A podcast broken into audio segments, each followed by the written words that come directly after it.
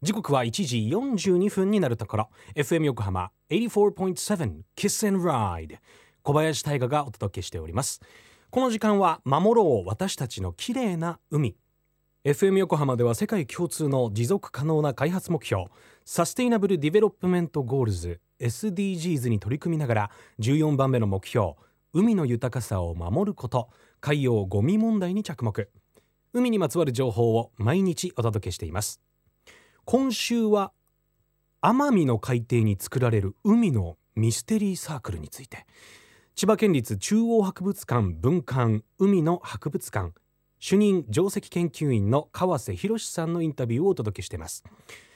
えー、およそ25年前から奄美のダイバーの間で知られるようになった海のミステリーサークルなんですが長年謎だったこの建造物構造物は、えー、2011年に発見された新種のフグ。奄美星空フグの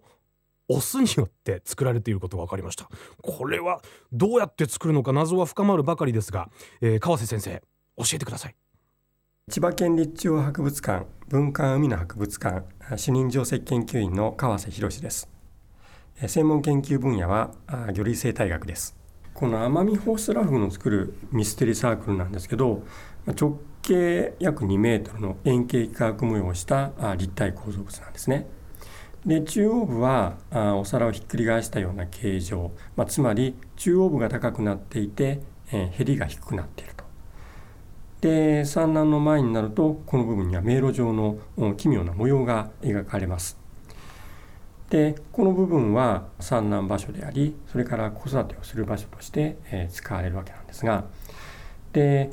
この中央のこの、ま、逆皿状の円を取り囲むようにして、まあ、およそ30対のこう山と谷が放射状に並んでいると。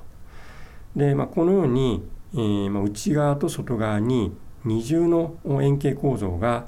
見られてでどちらも非常に精巧な、まあ、深淵に近い円でできています。で、まあ、このフグ全長約10センチなんですけどこのアマミホシラフグのオスが、まあ、直径2メートルの円を描くっていうことはこれ例えば我々人間に当てはめてみると、まあ、身長150センチの人が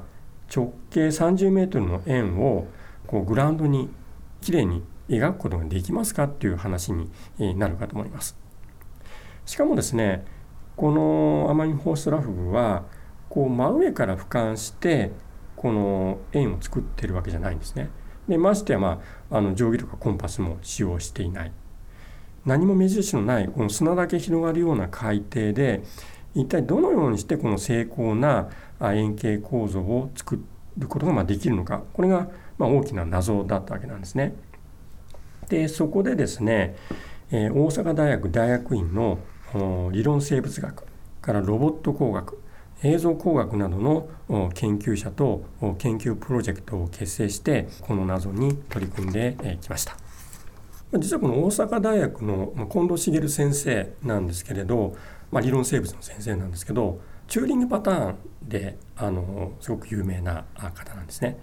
これどういうことかというとこれ縦縞巾着鯛という魚なんですけどこの模様が出来上がっていくこのパターンなんですね。これ体が大きくなっていくとこの縞模様が分かれていってで、まあ、どんどん縞模様が増えていく。で実はこういったことって、まあ、魚類の研究者って全く気に留めてもいなかったことなんですけどこの縞模様がどういうふうに増えていくのかそのパターンに関する研究っていうのは私、まあ、論文で見て知っていてですねこの枝分かれの仕方っていうのがこのミステリーサークルのこの真ん中にできるこの迷路状の模様なんとなくこのパターンに似てるところがあるなと。こうどんどん狭くなっていくと、うん、こう線がつながらないで、えー、またこう分かれていくとかですね。そういったパターンが、えー、よく似ているところがあった。まあそれでちょっとこの先生にコンタクトを取って、まあ、実は今ちょっとこのこれこれこういった風を今研究しているんだけれど、うん、ちょっとその真ん中のその模様のでき方まあこれ別にこのミステリーサークルがこの魚の体のように成長していくわけではないので、えー、全く同じロジックで考えることはできないんだけどなんかこれヒントになるようなのないですかねっていうことで、まあ、ちょっとコンタクト取ったら「ああそれ面白いねあのちょっとうちでちょっとセミナーやって」って話になってで、まあ、大阪大学の方で、え、このフグの話をしたらその時、まあ、あのいろんな人が会場に来て、えー、すごい盛況だったんですけど、まあ、それがきっかけで、えー、共同研究を始めるようになったということですね。やっぱりそのちょっと考え方が全然違う視点から見てくるんで、まあ、我々生態研究している人間から思わぬヒントを得られるようなことがありますし逆にこちらからヒントを与えるようなこともあるっていう、まあ、そういったことですかね。でこのまあ大阪大学との共同研究によってこのミステリーサークルの謎が明らかになってきたんですけど実はごく単純なアルゴリズムでこの精巧な円形幾何学模様の構造物つまりミステリーサークルが作られている可能性が示唆されましたでアルゴリズムなんですけど一つはですねさまざまな方向から、まあ、おおよそ中心方向に向かって砂を掘る行動を繰り返す。それからもう一つはえ周りより低くなっているところつまり一度掘ったような場所から掘り始めやすい。でこの2つのアルゴリズムこれをですねコンピューターシミュレーションで解析をするとこの風が作るような精巧な円形幾何学模様の模様ができることが明らかになりましたただしですねこれまでに分かっているのはあくまで平面上でのシミュレーション結果なので、まあ、今後ミステリサークル、まあ、これ実際には立体構造なので、え、その 3D で、え、シミュレーションをしていくことを考えております。で、まあ、最終的にはフグロボットを作ってでそれで全く同じ構造ができるかどうかそこまでいけば100点満点ですね。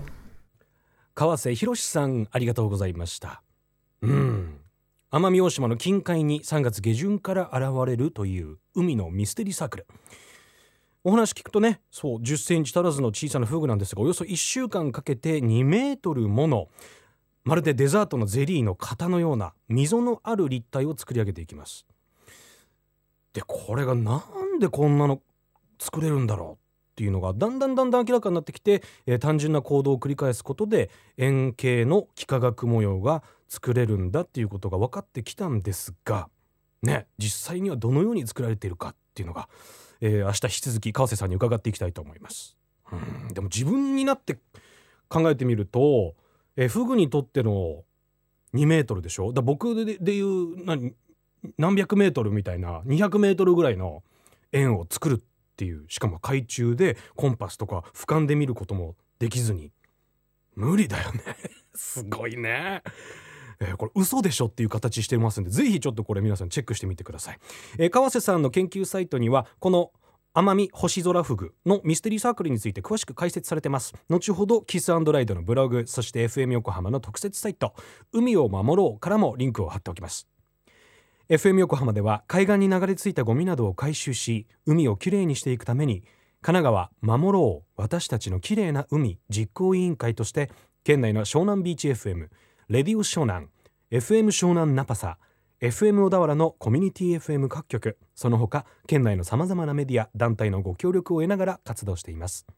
また日本財団の海と日本プロジェクトの推進パートナーでもあります。FM 横浜守ろう。私たちの綺麗な海。Change for the Blue 明日もお楽しみに。